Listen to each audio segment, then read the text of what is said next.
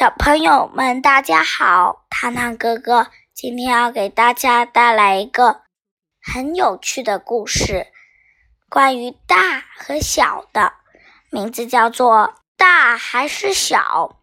有时候我觉得自己很大，我自己穿衣服的时候，我自己系鞋带的时候，我觉得自己很大。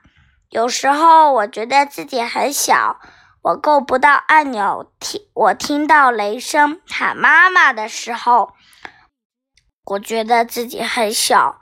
有时候我希望自己不要长大，更多时候我希我盼着自己快点长大。小朋友们，糖糖哥哥今天的故事就讲到这里啦，我们下次再见吧。